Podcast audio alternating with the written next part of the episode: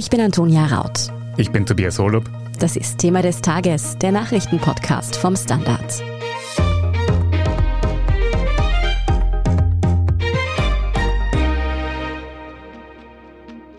Wir sind zuerst mit dem Auto bis Lviv gefahren und dann mit dem Bus äh, bis Warschau und von Polen nach Österreich. Mein Mann ist äh, vor kurzem äh, auch zum Krieg gegangen und ich wollte auch gerne da bleiben, aber wegen dem Sohn, da ich schon alleine mit ihm bin, haben wir entschieden, dass das für den Sohn besser wäre, wenn wir hier in Sicherheit sind. Fast drei Millionen Menschen sind laut UNHCR bereits vor dem Krieg in der Ukraine geflüchtet. So auch Maria.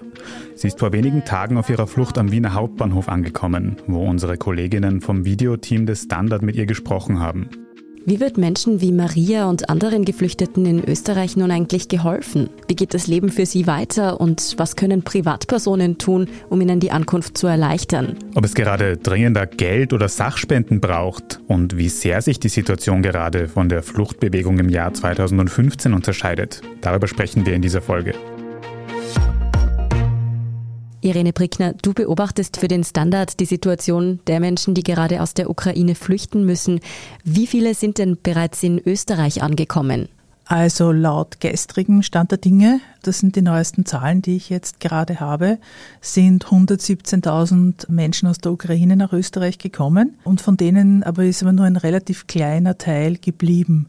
Also gestern hat es geheißen 75 Prozent, also das sind drei Viertel. Mm, das heißt jetzt aber, diese 75 Prozent reisen weiter, also ein Viertel bleibt hier, richtig? Genau, also das ist derzeit eine Fluchtbewegung vor allem von Leuten, noch eine Fluchtbewegung von Leuten, die wissen, wo sie in Europa hinfahren können. Also es gibt zum Beispiel in Spanien, in Italien und auch in Deutschland gibt es relativ große Communities von Exil-Ukrainerinnen und Ukrainern. Und UNHCR glaubt aber, geht davon aus, dass je länger der Krieg dauert, desto mehr Leute werden fliehen müssen, die nicht wissen, wo in Europa sie hinkommen. Und dann wird sich wahrscheinlich der Anteil derjenigen, die in Österreich bleiben, wird sich erhöhen. Das heißt, einige Zehntausend Menschen nach aktuellem Stand werden wohl in Österreich bleiben. Wie wird denen in Österreich jetzt geholfen? Wie gut werden sie aufgenommen bis jetzt? Also erst einmal zu der Zahl. Gerade jetzt, heute hat der Gerald Knaus, der Migrationsexperte, der auch das Abkommen der EU mit der Türkei 2015-16, also in Folge dieser großen Fluchtbewegung mit organisiert hat, gemeint also, dass das noch sehr, sehr viel mehr Leute werden können, vor allem wenn dieser Krieg, wie ja viele Experten befürchten, noch länger dauert. Und er kann sich vorstellen, dass das über 100.000 Leute dann sind, die kommen werden, auch nach Österreich und fordert dringend, dass man halt sich intensiver vorbereitet und auch, dass man innerhalb Europas Luftbrücken organisiert, um die Staaten gleich in der Nachbarschaft der Ukraine wie Polen oder Rumänien zu entlasten. Was die Vorbereitung angeht, muss man Folgendes verstehen. Also vor eineinhalb oder bis zwei Wochen wurde die EU-Massenzustromrichtlinie von allen EU-Innenministern sozusagen aktiviert. Das ist eine Richtlinie, die gibt's seit der Folge der Jugoslawienkriege und wurde bis jetzt nie angewandt. Und diese Richtlinie musste dann umgesetzt werden in allen EU-Staaten, auch in Österreich. Und das ist vergangenen Freitag der Fall gewesen. Das heißt, es gibt erst seit vergangenen Freitag eine Verordnung, wo klar geregelt ist, welche Rechte die Ukrainerinnen oder überhaupt Flüchtlinge aus der Ukraine haben und auch also was genau mit ihnen zu tun und zu lassen ist. Und daher läuft dieses ganze Werkel jetzt erst einmal ordentlich an. In der letzten Woche, zum Beispiel in Wien im Austria Center, haben sich schon 4500 Geflüchtete gemeldet gehabt. Die konnte man nur vorregistrieren, weil sie noch nicht die Verordnung gegeben hat. Und das muss jetzt abgearbeitet werden. Und in der Zeit gab es sicher einige Härten. Und jetzt muss man halt schauen, wie sich das jetzt in den nächsten Tagen weiterentwickelt. Wo werden diese Menschen vorerst untergebracht? Können die im Austria Center zum Beispiel bleiben für den Anfang? Das Austria Center ist ein Ort, wo die Leute sich melden können, also wo sozusagen behördlich entschieden wird ja, und so weiter. Unterbringung ist woanders. Und man muss immer unterscheiden. Also Stand gestern gab es in Österreich 34 fixe Registrierungsstellen. Und der Plan war, dass man mobile Stationen eröffnet. Also ich nehme an, das sind dann Autos die von Ort zu Ort fahren können und so weiter. Und untergebracht werden die Leute dann unterschiedlich. Also da gibt es die Möglichkeit, dass Leute direkt in private Wohnungen ziehen können, weil man sich ja melden kann und so und solche anbieten. Dann gibt es natürlich auch in Dreiskirchen und in Talham in Oberösterreich in den Erstaufnahmestellen die Möglichkeit, dass man Leute unterbringt. Dann in den Ländern werden auch Quartiere organisiert. Also da gibt es eine größere Zahl von Möglichkeiten. Mm, du hast es jetzt schon gesagt, die private Unterbringung, da gibt es ja gerade viele Menschen, die sagen, ich habe ein Zimmer frei, vielleicht sogar eine leerstehende Wohnung. Wie kann man die denn für geflüchtete Menschen zugänglich machen? Gibt es da eine Organisation, an die man sich wenden kann? Bekommt man da Unterstützung bei der Vermittlung? Also ich weiß von zwei Möglichkeiten und wenn jetzt es auch noch andere Möglichkeiten gibt, die ich nicht weiß, dann entschuldige ich mich gleich.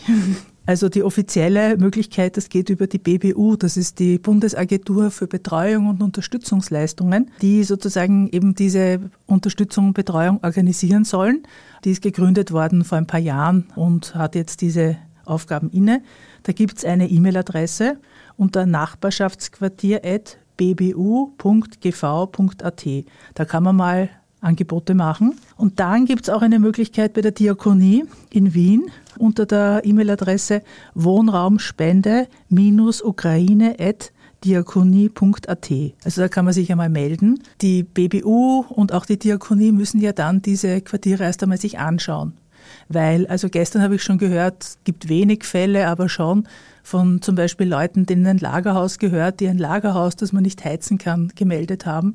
Also und der Aufwand, jetzt sehr, sehr viele gemeldete private Quartiere sich anzuschauen, ist natürlich relativ groß. Also man kann jetzt nicht erwarten, dass da ganz schnell dann jemand kommt. Aber es ist auch nicht verboten, einfach jemanden aufzunehmen bei sich. Also es gibt ja auch private Initiativen, Leute, die einfach jemanden getroffen haben, die dann sagen, du kannst bei uns wohnen. Das geht absolut. Ich meine, da ist dann wieder die Frage, und das müsste man jetzt auf Ukrainisch sagen oder auf Englisch, dass natürlich auch viele Leute unterwegs sind, also zum Beispiel Menschenhändler, die auf Frauen aus sind, die sie dann in die Prostitution zwingen wollen und so. Also da müssen dann sozusagen die Geflüchteten auch aufpassen. Aber verboten ist das auf keine Art und Weise, dass man jemanden bei sich aufnimmt. Du hast auch schon Dreiskirchen angesprochen. Es gibt ja viele Flüchtlingsunterkünfte von Bundesländern und vom Bund auch. Aber sind die nicht eher auf alleine ankommende junge Männer ausgerichtet? Kann man dort überhaupt Frauen und Kinder gut unterbringen? Naja, zuerst einmal vielleicht zum Unterscheiden. Also es gibt Bundesquartiere, das ist Dreiskirchen und Talham und dann gibt es auch eine Reihe anderer Örtlichkeiten, wo in den letzten Jahren dann ja mal drauf gekommen ist, dass das Innenministerium da Mietverträge bis was weiß ich in zehn Jahren abgeschlossen hat und da nicht rauskam. Also die gibt's, die kann man aktivieren. Und dann gibt es in den Bundesländern die Möglichkeit, also Leute unterzubringen. Das ist einmal unterschiedlich. Und ich meine, natürlich aufgrund der Struktur also den Menschen, die gekommen sind in den Jahren 2015, 16 bis heute, das waren vor allem Männer, ja, das stimmt. Jetzt kommen Frauen mit Kindern, aber ich glaube jetzt nicht, dass da so ein fundamentaler Unterschied ist, ehrlich gesagt. Meine, in Dreiskirchen selber gibt's, was ich weiß, Bundesquartier, ein Haus für alleinreisende Frauen, ein Haus. Wenn aber jetzt sich eine Fluchtbewegung so darstellt, dass vor allem Frauen mit Kindern kommen, dann werden die halt in den sonstigen Quartieren dort unterkommen und dann ist jetzt dieses Sicherheitsproblem nicht so ein großes. Also in dem Sinne glaube ich, ja, natürlich sind das jetzt andere Bedürfnisse, aber das ist jetzt nicht so ein fundamentaler Unterschied. Trotzdem könntest du noch einiges an Adaptierung brauchen und für solche Dinge, ja generell die ganze Organisation dieser Fluchtbewegung, gibt es nun einen Verantwortlichen. Grundsätzlich arbeiten ja alle Ministerien schon an dieser Krisenbewältigung, aber es fehlen manchmal die Schnittstellen zu den NGOs und zu anderen Blaulichtorganisationen. Ja, das Bundeskanzleramt hat einen Flüchtlingskoordinator, den Michael Takatsch, nominiert. Und hier ist rasche Koordination und einfach ein Vernetzen gefordert und das wird von mir erwartet. Der soll die Stelle zwischen der Bundesorganisation und der Organisation in den Ländern dieser Quartiere soll der sozusagen bewerkstelligen. Und er soll auch den Kontakt der Behörden mit den NGOs intensivieren. Also in dem Sinne hat er eine verbindende Funktion vor allem. Mhm. Ja, wie es denn nun für die Menschen ist, die tatsächlich in Österreich ankommen, was sie vielleicht auch über die Grundversorgung hinaus brauchen, darüber sprechen wir nach einer kurzen Pause. Bleiben Sie dran. Guten Tag, mein Name ist Oskar Bonner. Ich habe den Standard gegründet, weil es damals einfach keine unabhängige liberale Qualitätszeitung gab. Guten Tag, mein Name ist Anna Haber und ich lese den Standard, weil er genau das noch immer ist. Und das ist heute so wichtig wie damals. Der Standard, der Haltung gewidmet. Irene, jetzt haben wir bis jetzt hauptsächlich über sehr harte Fakten geredet. Wo gibt es Unterkünfte? Wie viele Unterkünfte gibt es? Was ich mich frage, gibt es eigentlich psychologische Unterstützung für Geflüchtete? Weil die sind ja durch sehr schlimme Erlebnisse durchgegangen und kommen jetzt hier an. Wie kann man mit dieser Situation umgehen? Also dieses Know-how gibt es vor allem bei den NGOs, bei der Diakonie und auch bei der Caritas und auch bei der Volkshilfe. Ich denke mir, dass das in der jetzigen Situation auch noch nicht wirklich angelaufen ist. Ja, es gibt dann Psychotherapieinstitutionen wie Hemayat, die aber sich eher um Leute kümmern, die schon länger hier sind und die dann in weiterer Folge eine posttraumatische Belastungsstörung entwickeln. Das ist etwas, was nicht ganz schnell nach einer Flucht auftritt, sondern das passiert dann vielleicht nach ein, zwei Jahren oder so. Aber ich würde mich dann an die NGOs halten. Nun haben wir vorher darüber gesprochen, dass man zum Beispiel helfen kann, indem man Wohnraum anbietet. Aber es gibt ja auch Aktionen, wie das zum Beispiel Sachspenden direkt in die Ukraine gebracht werden oder zu Einrichtungen, die sie dann in Österreich an Geflüchtete verteilen. Was ist denn hier gerade am dringendsten nötig? Tatsächlich Dinge wie haltbare Lebensmittel, Kleidung oder sollte man am besten, wenn man die Möglichkeit hat, einfach Geld spenden? Naja, da gab es unterschiedliche Messages in der letzten Zeit. Ich meine, Geld ist immer gut, vor allem also für eben NGOs, die auf Spenden angewiesen sind und die dann aus freier Entscheidung einfach damit Dinge kaufen können. Aber es gibt durchaus auch die Sammlung von Sachspenden. Also zum Beispiel bei der Volkshilfe in Wien. Jetzt sind wirklich nur ein paar Beispiele, ja. Die haltbare Lebensmittel und Erste-Hilfematerial sammeln. Im 19. Bezirk gibt es da eine Adresse in der Weinberggasse. Dann gibt es zum Beispiel die Wiener Tafel, die zusammen mit My Place, Self-Storage, Nudeln, Öl und so weiter sammelt. Dann gibt es die Pfarre St. Barbara, das ist eine griechisch-orthodoxe Pfarre im ersten Bezirk, die Schlafsäcke, Isomatten, Einweggeschirr, Konservendosen und so weiter sammelt und jetzt verkündet hat, keine Kleidung mehr zu brauchen das Neuner Haus. Also es gibt da sehr, sehr viele unterschiedliche Möglichkeiten. Und ich glaube, Sachspenden sind schon auch sehr sinnvoll. Im Zweifel auch einfach nachfragen bei einer Organisation? Genau, ist am besten. Jetzt haben wir schon ein paar Beispiele gehört, wo man Sachspenden abgeben kann. Kannst du uns vielleicht noch einen kurzen Überblick geben, welche seriösen Spendenmöglichkeiten, also für Geld, die es gerade gibt? Auf der Standard.at gibt es einen Artikel, wo wir das laufend aktualisieren. Aber ich kann einmal vielleicht nur sagen, also Spenden sammeln die Caritas, SOS Kinderdorf, die Diakonie, Unlimited Democracy, das ist das griechisch-katholische Zentralpfarramt, eben St. Barbara, die ukrainische Kirche, Ärzte ohne Grenzen, World Vision, CARE, Volkshilfe, Rotes Kreuz, Arbeiter-Samariter-Bund, Hilfswerk, UNICEF. Also es gibt sehr, sehr viele Möglichkeiten. Dann schauen wir vielleicht noch einmal etwas weiter in die Zukunft, wie es denn für die Menschen weitergeht, die jetzt hier in Österreich ankommen. Wie stehen Sie denn rechtlich da? Wie lange dürfen Sie jetzt hier bleiben und dürfen Sie zum Beispiel auch bald arbeiten, weil die müssen sich ja irgendwie ein Leben aufbauen? Ja, also aufgrund von der Verordnung, von der ich kurz schon gesprochen habe, ist es so, diese Flüchtlinge bekommen jetzt ein Aufenthaltsrecht für ein Jahr, konkret bis 3. März 2023 ist das einmal befristet und kann verlängert werden im Bedarfsfall. Sie haben freien Zugang zum Arbeitsmarkt. Wie das genau organisiert ist, wird wahrscheinlich in einer Extra-Verordnung dann noch einmal kommen, aber es ist ein freier Zugang, er ist nicht auf einzelne Sparten und so weiter eingeschränkt und sie sind sozialversichert und kriegen Krankenversorgung. Und man muss immer eines verstehen, im gesamten Schengen-Raum können sie sich frei bewegen. Das heißt, die können eben, wenn sie entscheiden, dass sie jetzt hier eine gewisse Zeit bleiben, aber dann nach Italien zu irgendeinen Verwandten zu ziehen, ist das alles möglich. Das ist der große Unterschied zu Personen, die einen Asylantrag gestellt haben, die in dem Land, wo der Asylantrag abgewickelt wird, bleiben müssen bis zu der Entscheidung. Wenn Sie sich aber entscheiden sollten, länger in Österreich bleiben zu wollen als dieses Jahr, müssen Sie dann doch einen Asylantrag stellen? Naja, es ist eher dann daran gedacht, dass dieser temporäre Schutz verlängert wird. Es ist Ihnen aber offen, einen Asylantrag zu stellen. Nur würde das jetzt keine Vorteile für Sie bringen, meine ich.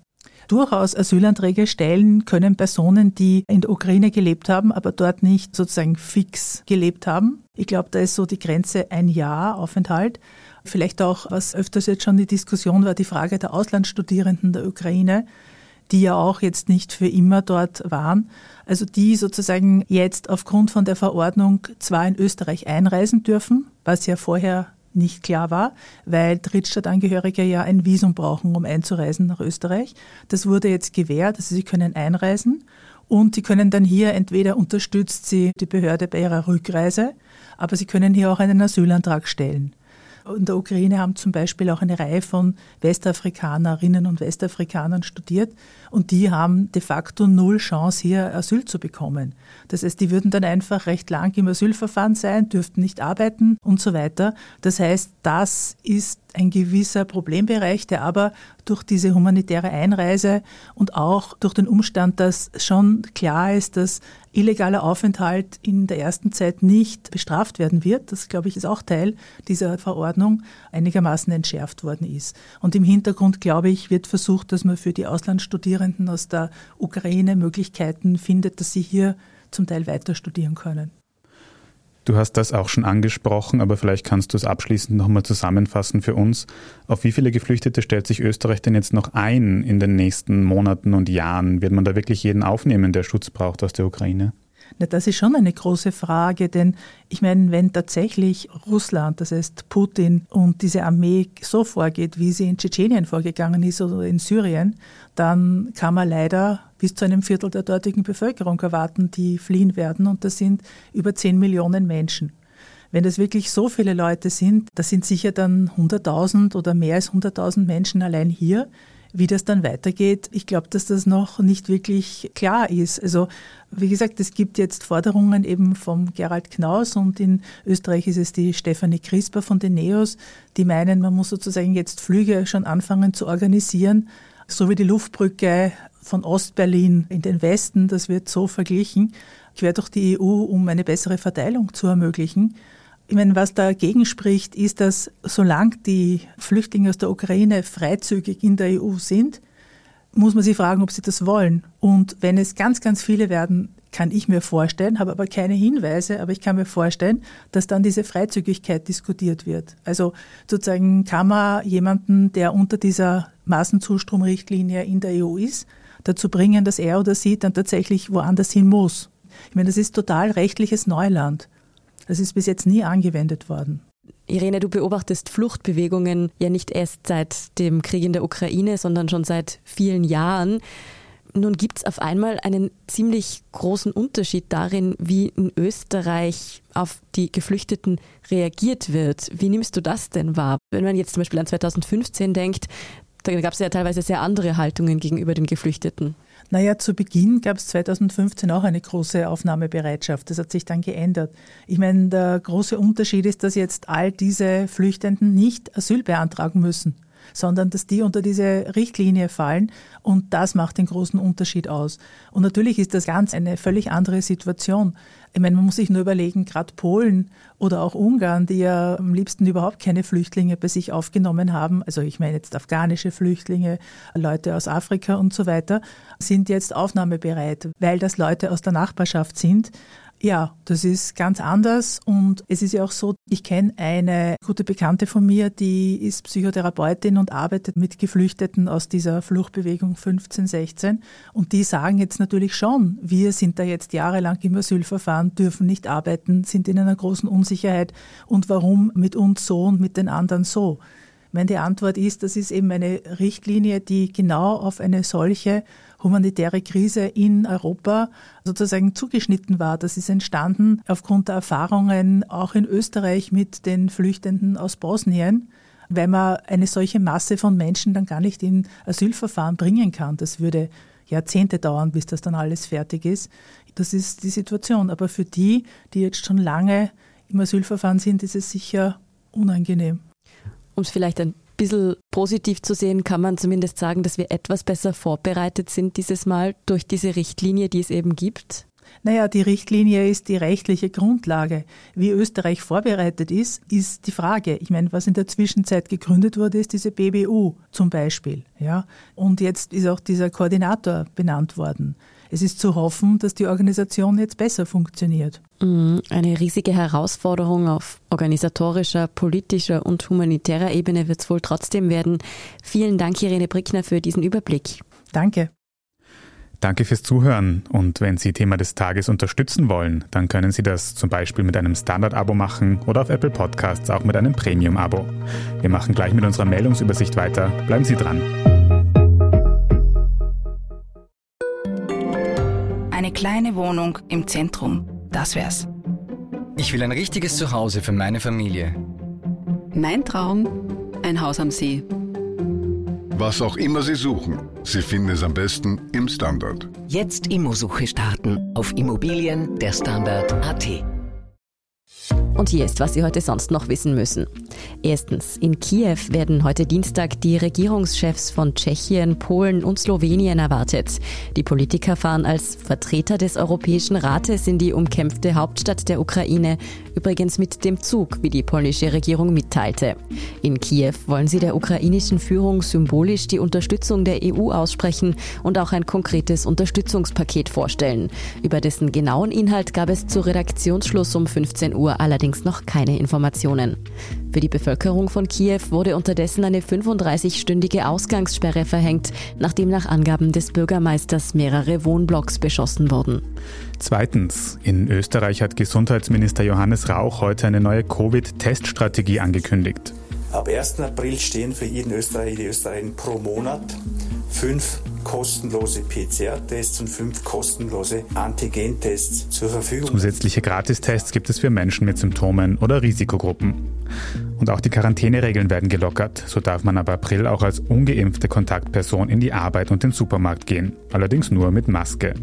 Nicht erlaubt ist für ungeimpfte Kontaktpersonen weiterhin der Besuch von Veranstaltungen und Gastro. Und drittens.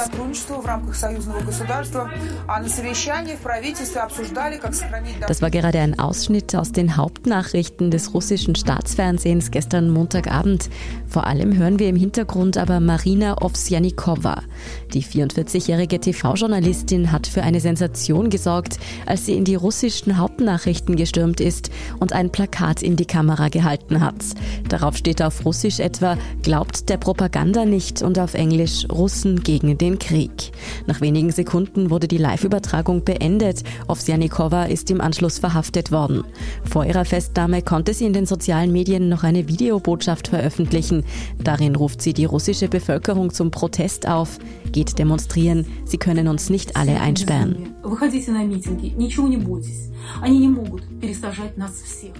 Ein ausführliches Porträt dieser mutigen Journalistin finden Sie auf der Standard.at, genauso wie alles weitere zum aktuellen Weltgeschehen. Falls Sie Feedback oder Anregungen für uns haben, dann schicken Sie uns das gerne über podcast.derstandard.at. Und nicht vergessen, Sie können uns auf Ihrer Lieblings-Podcast-Plattform folgen, damit Sie keine Folge von Thema des Tages verpassen. Ich bin Antonia Raut. Ich bin Tobias Holub. Baba und bis zum nächsten Mal.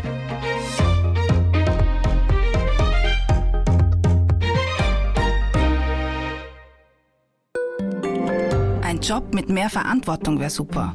Ich will eine bessere Work-Life-Balance. Es muss ganz einfach Spaß machen. Welchen Weg Sie auch einschlagen möchten.